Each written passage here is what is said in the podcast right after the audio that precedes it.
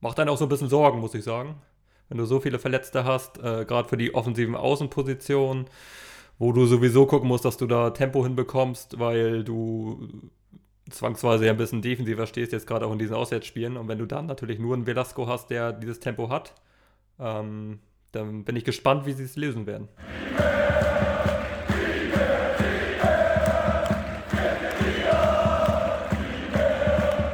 Mühlentalk, dein Podcast über den VfB Lübeck.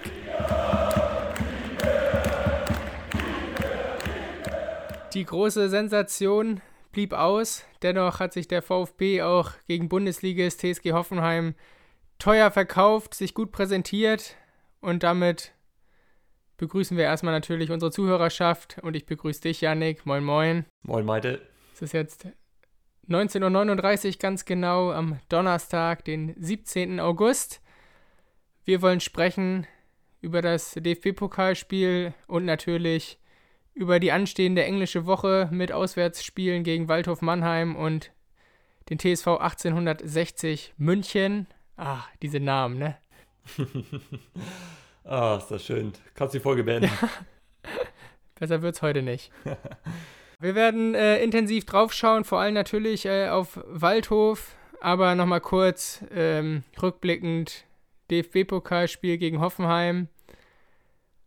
Ja, am Ende, wie erwartet, äh, irgendwo ausgeschieden, aber trotzdem wirklich über lange Zeit richtig gut mitgehalten. Auch das für viele sicherlich wieder ein Stück weit auch überraschend gewesen. Welchen Eindruck hattest du vom VfB? Ja, durchweg positiv. Am Ende hast du es gesagt, ne?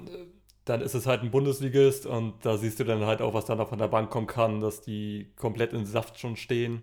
Aber der VfB muss sich da definitiv nicht verstecken, haben das Spiel lange offen gehalten, wie du gerade schon sagtest. Und natürlich hatte die TSG in der ersten Halbzeit schon, schon die besseren Chancen, sag ich mal. Aber der VfB geht da natürlich in Führung. Ich glaube, über die beiden Elfmeter, die können wir, glaube ich, beide abhaken. Äh, beides keine, meiner Meinung nach. Ja, sehe ich auch so. Ähm, deswegen gleicht es sich da auch wieder aus. Natürlich ist es dann natürlich bitter, wenn es 1-1 steht und du nachher äh, zum 1-2 dann diesen bescheidenen Elfmeter bekommst gegen dich. Aber so ist Fußball in dem Sinne. Deswegen braucht man sich da jetzt auch nicht groß beschweren. Und äh, guter Fight, gut gegengehalten. Ähm, Spannung war eine Stunde lang, glaube ich, da. Ähm, und am Ende war es dann das, das erwartete Ergebnis, ja. Auf jeden Fall äh, wieder Werbung in eigener Sache betrieben, die Fans zufrieden gestimmt überragende Stimmung, ne? Das kann man, ja. muss man an dieser Stelle auf auch mal wieder betonen, auf Montagabend. Montag, genau, Montag 18 Uhr, das ist auch eine Zeit, die, die willst du nicht haben, gerade nicht im Pokal gegen, gegen Bundesligisten.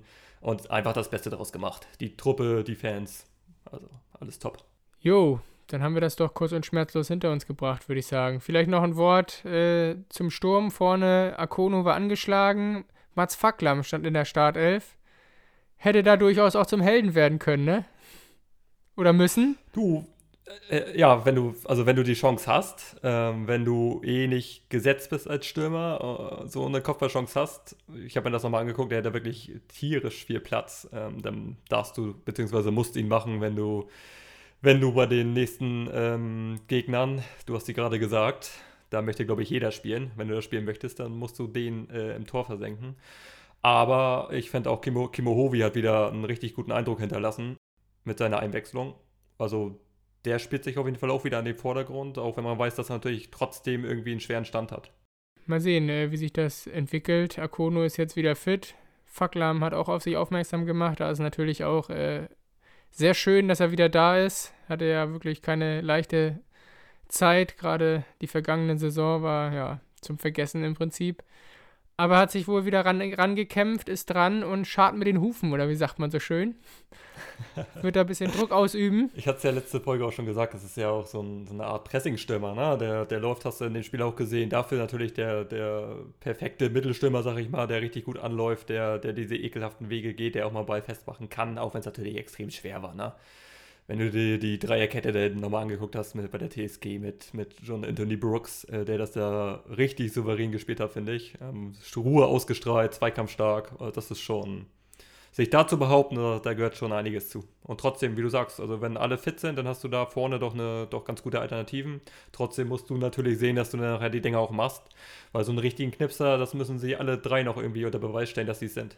Auf jeden Fall. Aktuell äh, sind es noch 21 fitte Spieler. Die meisten werden es mitbekommen haben. Daube hat sich auch noch verletzt, wird auch mindestens wohl vier Wochen ausfallen. Mit einem Bänder, Bänderanriss. Extrem bitter, gerade was die rechte Seite beim VfB betrifft. Da fallen ja im Endeffekt vier äh, Spieler aus mit Hauptmann, mit Kölle, mit Daube. Dringend gut können wir theoretisch auch noch dazu zählen, weil das wäre auf jeden Fall auch eine Option. Ähm, macht dann auch so ein bisschen Sorgen, muss ich sagen. Wenn du so viele Verletzte hast, äh, gerade für die offensiven Außenpositionen wo du sowieso gucken musst, dass du da Tempo hinbekommst, weil du zwangsweise ja ein bisschen defensiver stehst, jetzt gerade auch in diesen Auswärtsspielen. Und wenn du dann natürlich nur einen Velasco hast, der dieses Tempo hat, ähm, dann bin ich gespannt, wie sie es lösen werden. Ja, und jetzt wird es definitiv auch langsam eng, ne? Jetzt sollte nicht mehr viel mhm. passieren. Ja, ja. Trotzdem überraschend fand ich schon, äh, wie sie das gegen Hoffenheim trotzdem über lange Zeit so äh, kompensiert haben, ne? Hauptmann zu ersetzen ist ja nun wirklich auch extrem schwierig eigentlich, aber das haben sie über lange Zeit eigentlich äh, schon geschafft. Mal sehen, ja, auch langfristig. Ein, auch, ein, auch ein Polido hat das gut gemacht. Ja, ne? Das sind so ja, die Spiele ja. für, für, für ein Polido. Wirklich, ja. Ähm, auch letztes Jahr im Pokal schon, das sind diese, äh, ja, dafür ist er gemacht so ein bisschen, ne? So ein bisschen Show auch reinbringen, ein bisschen Power reinbringen. Gute Flanken ähm, reingebracht, auf jeden Fall auch. Ja, richtig, genau. Auf Facklam, das Ding war ja auch, glaube ich, von, von Polido. Ja. Äh, wenn er das jetzt in der Liga auch hinbekommt, dann ist das auf jeden Fall eine gute Alternative auf, der, auf dem Flügel.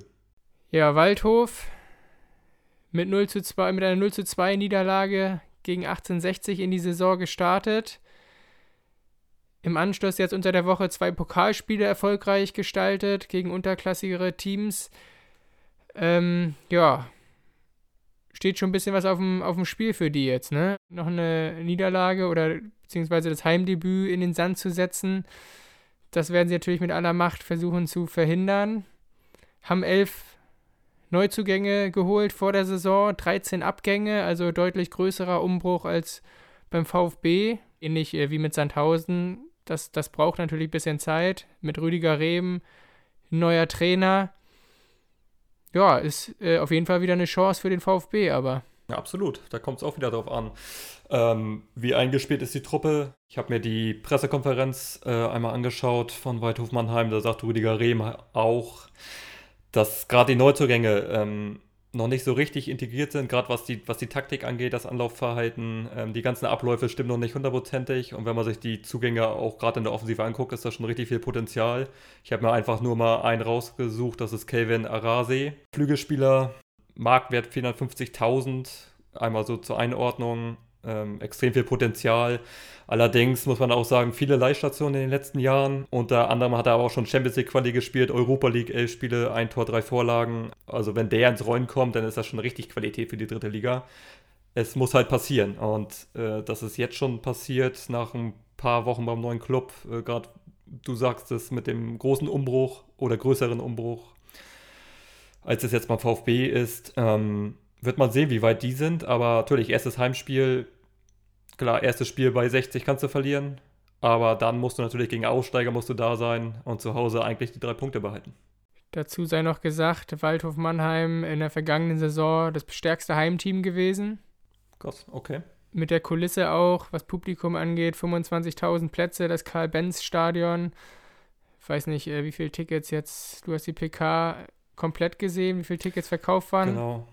Ähm, knapp unter 7000, ich meine 6800. Äh, runter circa 300 wohl aus Lübeck, so wurde es bekannt gegeben. Erwartet man sich vielleicht auch ein bisschen mehr, dass da ein paar mehr Zuschauer dann auch kommen, aber das muss man sich wahrscheinlich wieder ein bisschen erarbeiten. Aber wenn du sagst, ist eigentlich die beste Heimtruppe der letzten Saison gewesen, das ist schon ein bisschen erstaunlich. Ähm, was sonst noch spannend ist, da können wir einmal reinhören, was Rüdiger Rehm dann ähm, zum VfB sagt und wo, da, wo er da auch die Stärken des VfB sieht und worauf die Truppe von Weidhof achten muss. Ja, ich erwarte auf jeden Fall einen Gegner, der äh, eingespielt ist, weil sechs bis sieben Stammkräfte äh, gehören eigentlich zur Aufstiegsmannschaft dazu. Sie haben natürlich ein paar Neuzugänge dazu geholt, ähm, aber im Großen und Ganzen ist es schon eine eingespielte Mannschaft. Das hat man auch gesehen, sowohl gegen Sandhausen als auch gegen, äh, gegen Hoffenheim, dass viele Dinge aufeinander schon sehr, sehr gut abgestimmt sind. Ähm, es ist eine Mannschaft, die gefährliche Konter fahren kann, ja, die sehr kompakt steht, sehr organisiert steht sehr strukturiert gegen den Ball arbeitet und äh, da müssen wir uns eben im Endeffekt auch so ein bisschen dran abarbeiten und schauen, dass wir, dass wir das äh, knacken können und genauso müssen wir natürlich höllisch aufpassen auf ihre äh, offensiven Vorstöße, die sie dann immer wieder auch sehr, sehr gut sowohl gegen Hoffenheim als auch gegen Sandhausen gemacht haben, immer wieder Torgefahr ähm, ausgestrahlt haben und deswegen äh, wissen wir schon, dass eine sehr, sehr gute Mannschaft auf uns zukommt. Ja, das hat er schon äh, richtig erkannt, ne? Das sind schon ganz schöne Lobeshymnen und Mal sehen, ob der VfB das tatsächlich auch auswärts so auf den Platz bringen kann. Das haben wir, haben wir ja noch nicht gesehen, mhm. diese, diese Saison. Sicherlich wird es ein bisschen schwieriger werden, das ist klar, als äh, zu Hause. Aber mal sehen, wie mutig sie da auftreten werden.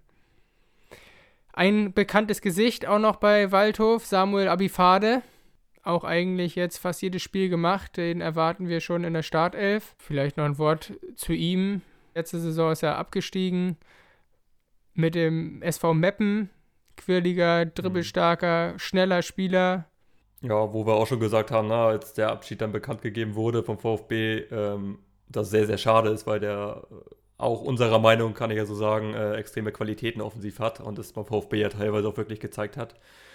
Ähm, und letztes Jahr konnte er es nicht so wirklich unter Beweis stellen, dass er ein guter Drittligaspieler ist. Ne? 23 Spiele absolviert, drei Tore. Ich meine sogar alle drei in einem Spiel. Bin mir gerade nicht hundertprozentig sicher, aber ich meine, ich hatte es so gelesen.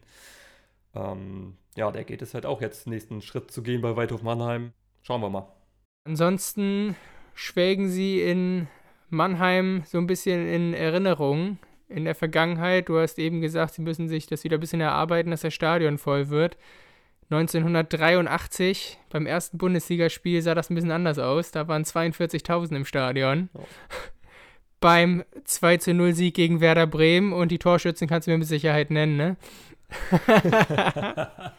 Habe ich jetzt gerade leider nicht parat, Al aber du wirst mich jetzt auflösen. Alfred Schön und kein geringerer als Fritz Walter. Ah, köstlich, sehr schön. Ja. Also 40 Jahre her, der Bundesliga-Aufstieg. Das hat man in Mannheim diese Tage etwas gefeiert. Ja, ansonsten bleibt uns zu diesem Spiel nicht weiter viel zu sagen, außer ja, weite Anreise. Der VfB wird fliegen, wird im Anschluss direkt zurückfliegen nach dem Spiel, denn ja, schon am Dienstag geht es wieder in den Süden, bisschen weiter noch nach München. Da geht es jetzt schon ein bisschen ins Eingemachte, ne? Das muss man erstmal wegstecken, kurz regenerieren und dann geht's weiter. Gerade mit, mit den Ausfällen auch, ne? Das kommt ja auch noch dazu. Da kannst du nicht so richtig schauen, dass du mal ein paar andere reinschmeißt, sondern da musst du schon gucken, dass du da die, wirklich die beste Truppe auf dem Rasen äh, bekommst. Ja, wird spannend sein, ne? was da wirklich denn machbar ist im Kader. Hm, nochmal auf die Bilanz ein bisschen geschaut, zumindest jetzt äh, in der dritten Liga. Haben sie in Lübeck damals gegen Mannheim am 13.01.21 mit 1 zu 0 verloren und in Mannheim am 18.04.2021 3-2 verloren der VfB. Also beide Spiele verloren, da geht es auch noch ein bisschen was gut zu machen.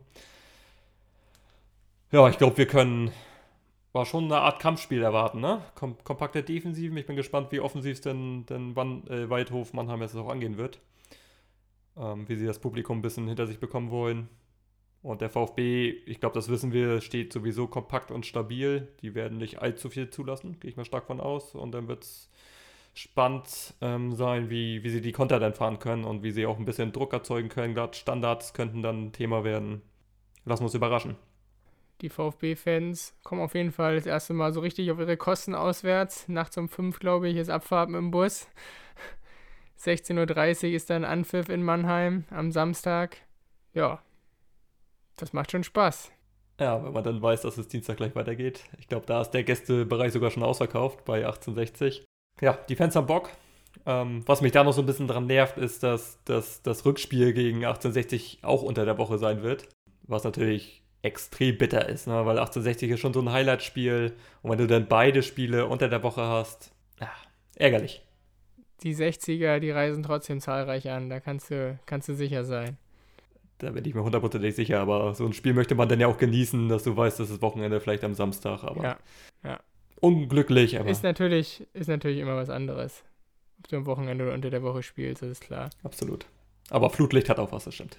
Jo, dann würde ich sagen, die Zeit zum Spiel ist knapp. ziehen wir das hier nicht unnötig in die Länge. Wir bedanken uns auf jeden Fall bei allen, die schon fleißig Bewertungen hinterlassen haben, die unseren neuen Podcast, den Mühlentalk, abonniert haben. Können nur noch mal darauf hinweisen, teilt hier auch gerne die Folgen, erzählt das weiter.